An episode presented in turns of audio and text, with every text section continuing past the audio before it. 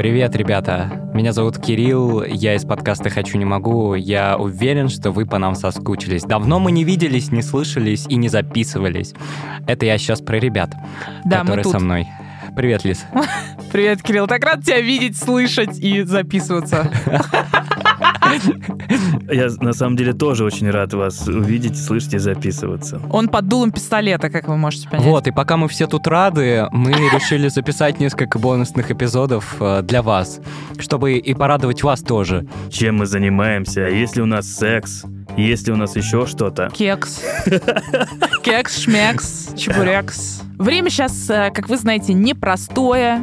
И для нас реально очень важно вообще общаться друг с другом, общаться с вами, записывать эти эпизоды.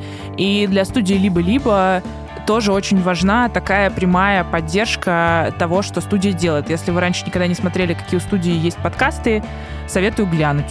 Очень много классного контента, и в том числе бонусного контента. Подписывайтесь на нас на Apple подкастах, подписка либо-либо плюс, и либо можно еще подписаться в закрытом телеграм-канале студии либо-либо. Все ссылки будут в описании, и это классная возможность поддержать и нас, и студию либо-либо в целом.